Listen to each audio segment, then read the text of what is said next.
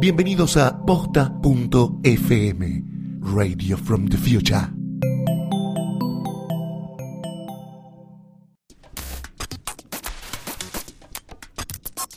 A continuación, las figuras más mediáticas son acostadas en el diván de Psique y Cupido.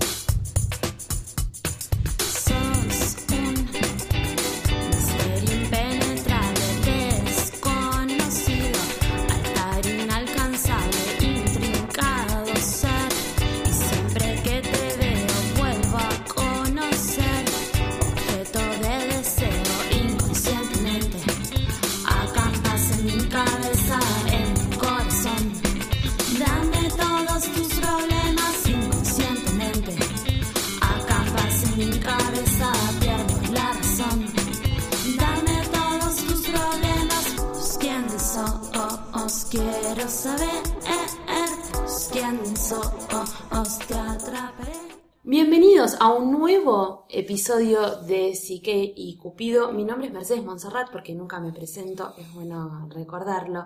En este espacio eh, hemos de analizar a personas, personajes ficcionales y también eh, celebridades inalcanzables y hemos de tomar un poco la psicología junto a la cultura popular y ver qué sale de eso y también tendremos una suerte de consultorio sentimental, no solamente sentimental, eh, no, no abarca todo, un consultorio que abarcará todo tipo de temas. Por eso tengo a mi lado al licenciado Gustavo Casals. ¿Qué tal, Mecha? ¿Cómo estás? Muy bien, Gus, gracias por estar acá y por ser el bastión de este programa. Y bueno, hoy tenemos un personaje Tenemos un personaje- sabroso. Sí, súper popular. Antes que nada, porque Sí. la- nos hicieron notar que la semana pasada Ah, nos sí. olvidamos.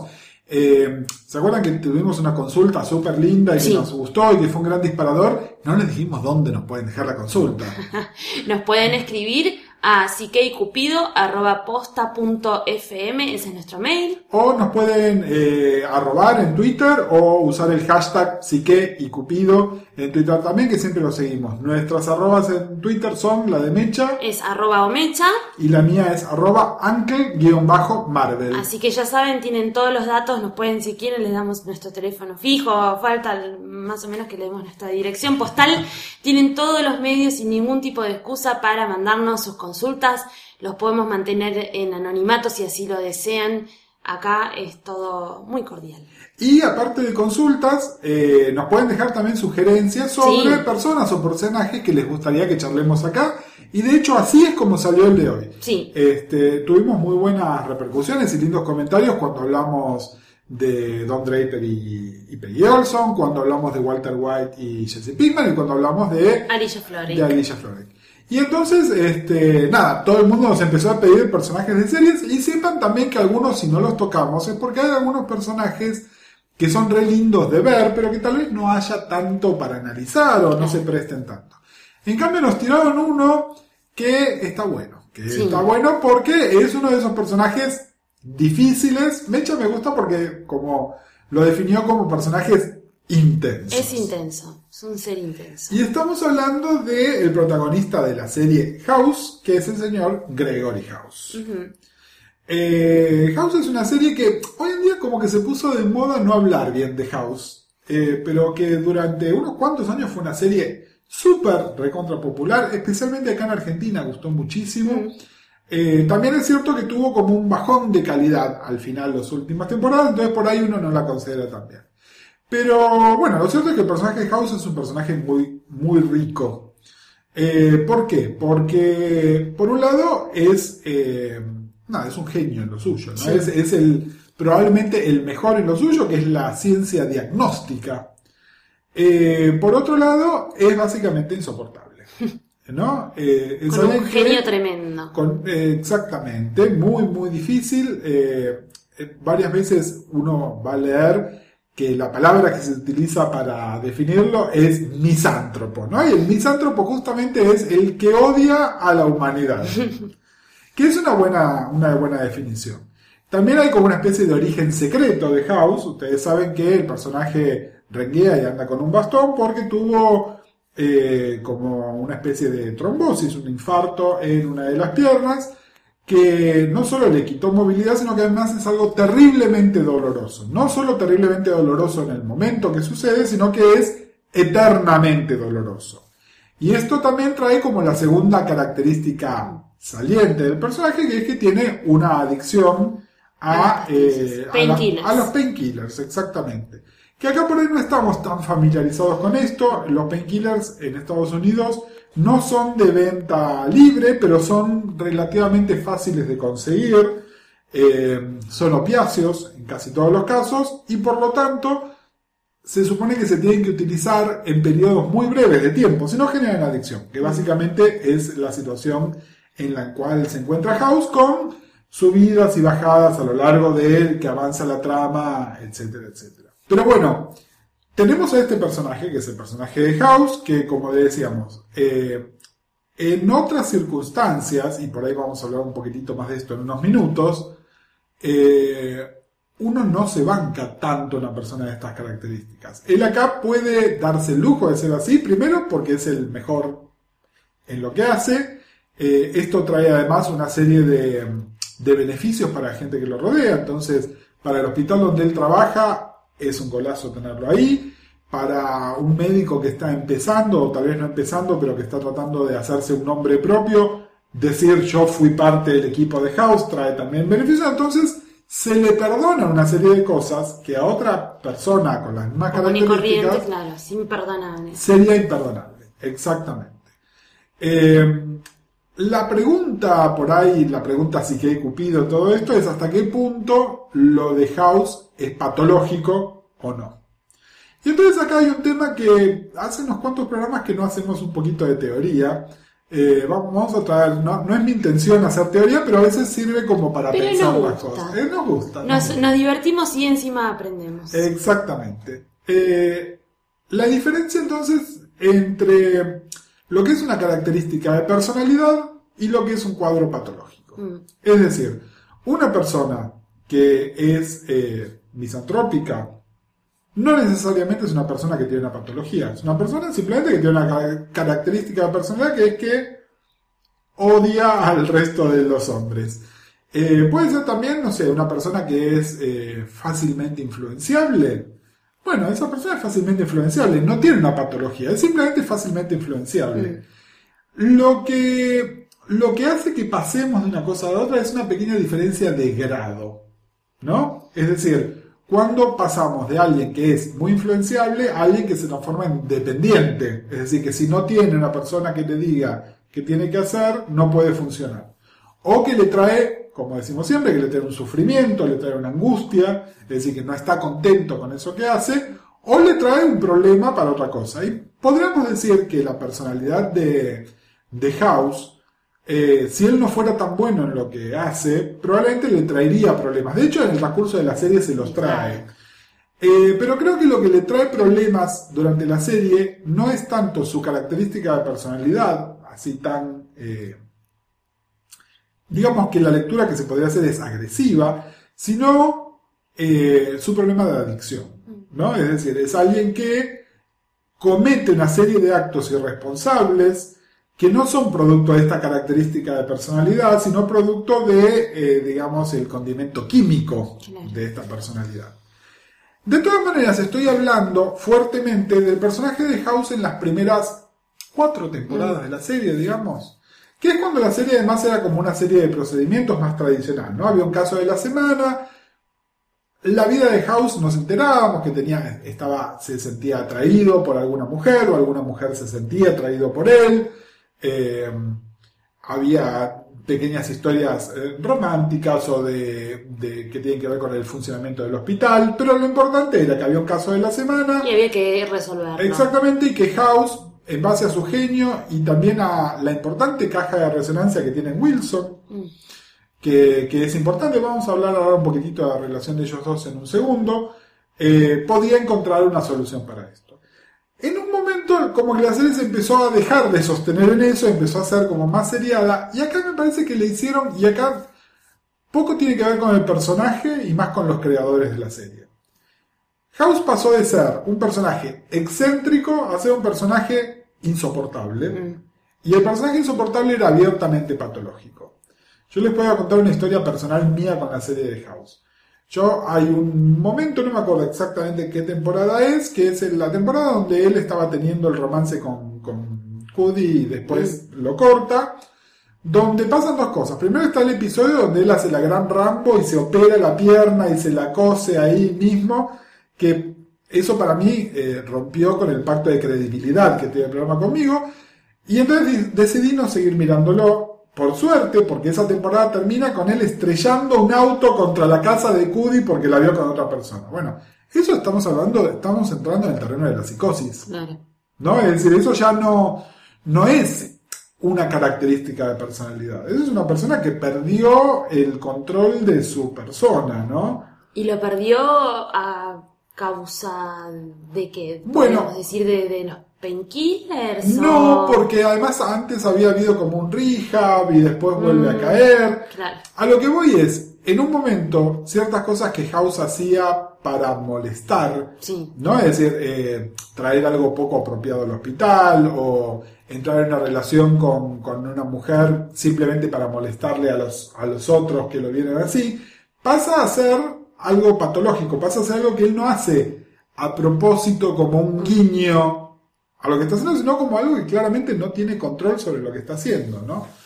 Eh, la pregunta es, bueno, decíamos al- hace unos minutos, ¿no? Él puede hacer esto porque es el mejor que hace y porque esto trae poder, ¿no? Entonces la gente en una circu- circunstancia de poder se puede dar lujos que otra persona no se puede dar hasta un cierto punto.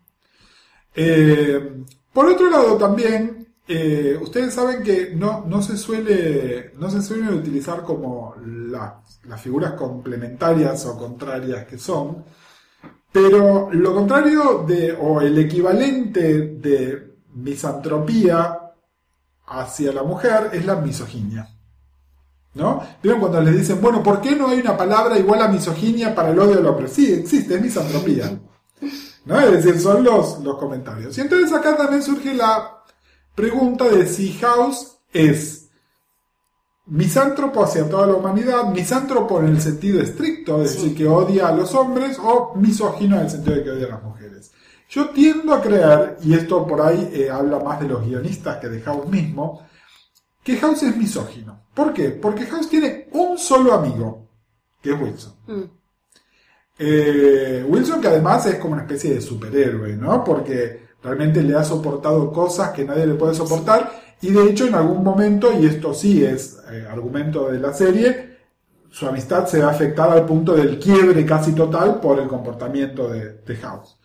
Que eso podría dar una pauta de que es misantropía en el sentido amplio, es odio hacia la humanidad. Sin embargo, fíjense que algunas de las cosas en particular que ha hecho eh, hablan de un odio hacia la mujer, ¿no? Eh, él obviamente tiene un resentimiento hacia su ex mujer, que fue la que le hizo la intervención quirúrgica en la pierna, que, que él considera que no fue electiva, ¿no? Es decir, que, que podría haber habido otra manera y por ahí él ahora no renguearía, por ejemplo. Eh, hacia Cudi, mientras era su jefa, la menospreció para siempre. Cuando pasan a tener una relación romántica, ella lo termina dejando porque eh, él en un momento deja de ser intenso nada más Sí, para ser prácticamente psicopático, Mm. ¿no? Es una cosa así. Eh, y me parece que en distintos momentos de la serie eh, hay como que el blanco de su odio general son más las mujeres que eh, simplemente toda la humanidad. Igual es un punto discutible, ¿no? Me parece que el misántropo en el sentido amplio también nos sirve. Pero bueno, Quedémonos con el house de las primeras cuatro temporadas. Quedémonos con el house que podemos hablar de característica de personalidad. Sí. Eh, todo parece indicar también, por lo que sabemos además por flashbacks y por relaciones anteriores, que él no se puso así a causa de el problema de salud que tuvo, sino que el problema de salud Venía de antes ya. eh, en realidad sí, acentuó una característica, ya era una característica de él. Y, y esto también es para enganchar también ya con, con tema de la gente intensa en Sí. general. Es bastante común que la gente genial en algún aspecto sea muy intensa de distintas maneras. A veces esa intensidad simplemente es que están como absortos solamente en su área de conocimiento, en su área de especialización. ¿No? Eh, a mí no me gusta hablar de estos síndromes que ahora se ponen de moda, ¿no? Como, como el Asperger y esas cosas. Sí. Tiene que ver con mi paradigma científico, no lo voy a traer a colación ahora. Pero sí podemos creer o podemos observar que en ciertos casos cierta genialidad lleva a un grado de, a un monotema, Mm. ¿no?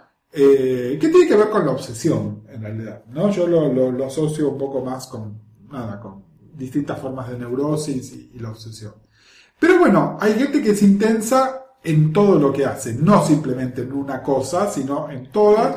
Y esa intensidad, ¿por qué la traemos a cuenta? Porque eh, sí, está buenísimo que la gente sea apasionada por alguna cosa, pero la gente intensa llega un momento donde es incómoda para los que no, los, los rodeamos. Sí, que tienen como que se les oxida las social skills, la- las, Exacta- las, exactamente. las herramientas de, de sociabilidad se tornan un poco sí, contraproducentes o un obstáculo. un obstáculo y, y es muy difícil, sobre todo además, a ver, cuando uno conoce, en general nos pasa, la gente muy intensa y que ya de entrada resulta muy intensa, en general les rajamos, ¿no? O los mantenemos acotados a dosis pequeñas. Sí.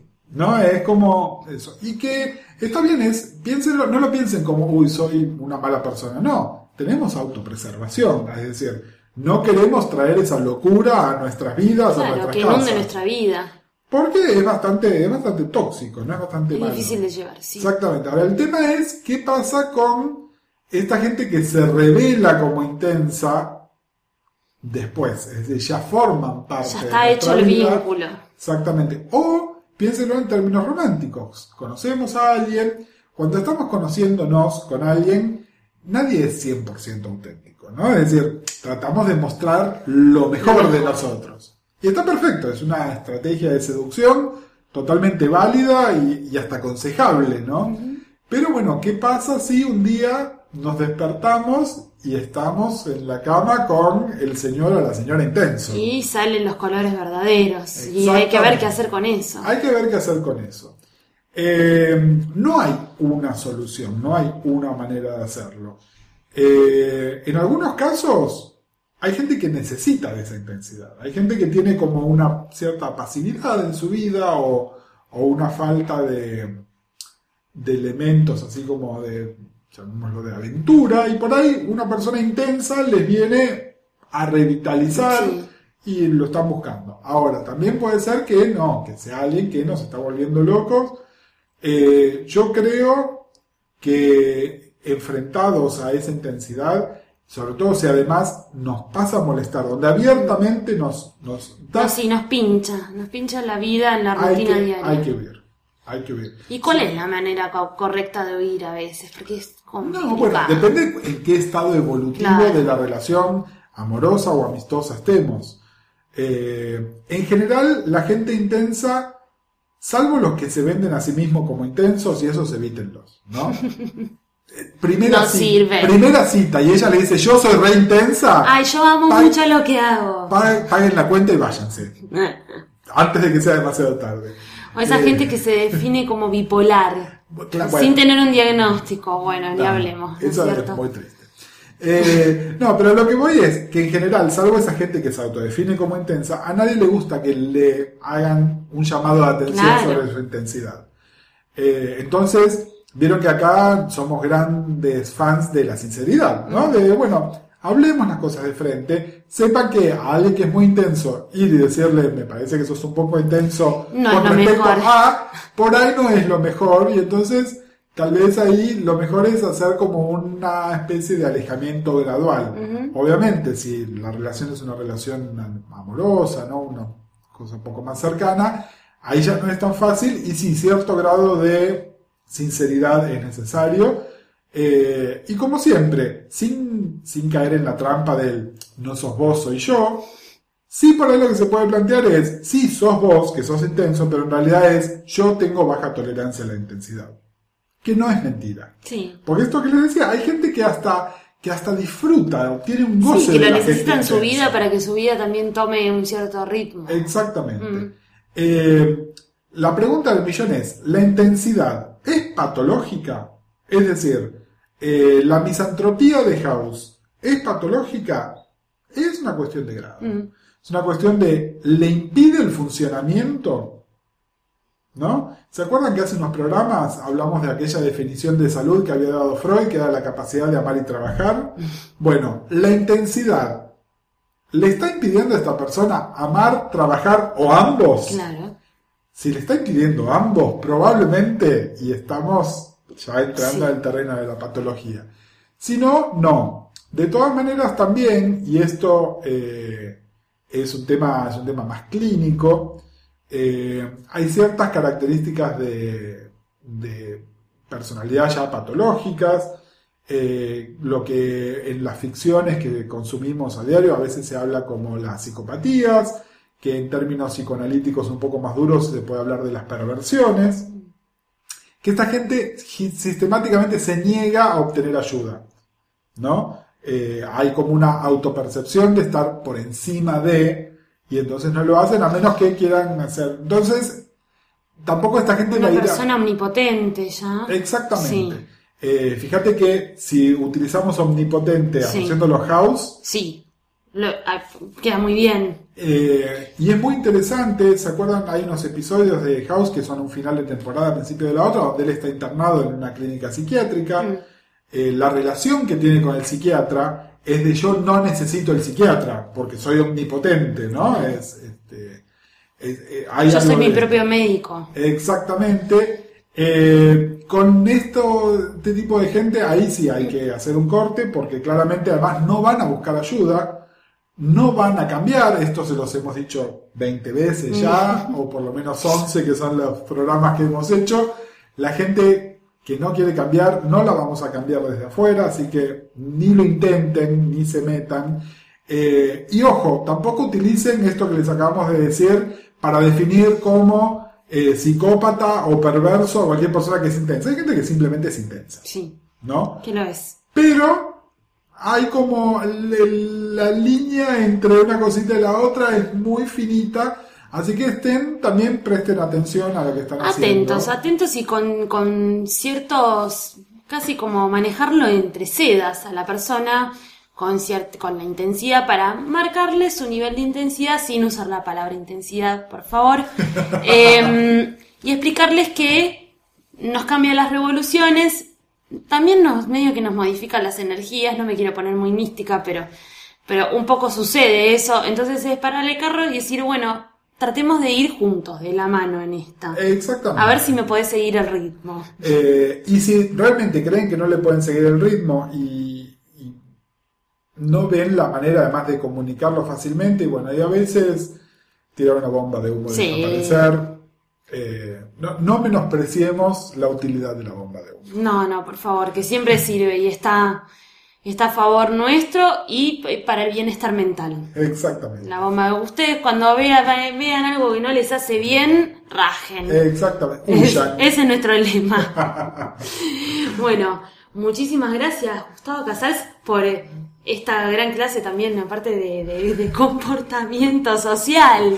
Gracias a vos, Mecha. Este, bueno, nada, sí- síganos tirando consultas. Sí, por favor. Eh, consultas de temas que quieren que hablemos o de personajes que les interesen. Como pueden ver, los estamos, este, los estamos escuchando. Los estamos escuchando, ya les contamos a dónde nos pueden escribir, a dónde nos pueden eh, hacer todas sus consultas. Así que los esperamos en el episodio que viene de Psique Cupido, episodio 12. Muchas Chau, chau. gracias, Gus. Gracias. Adiós.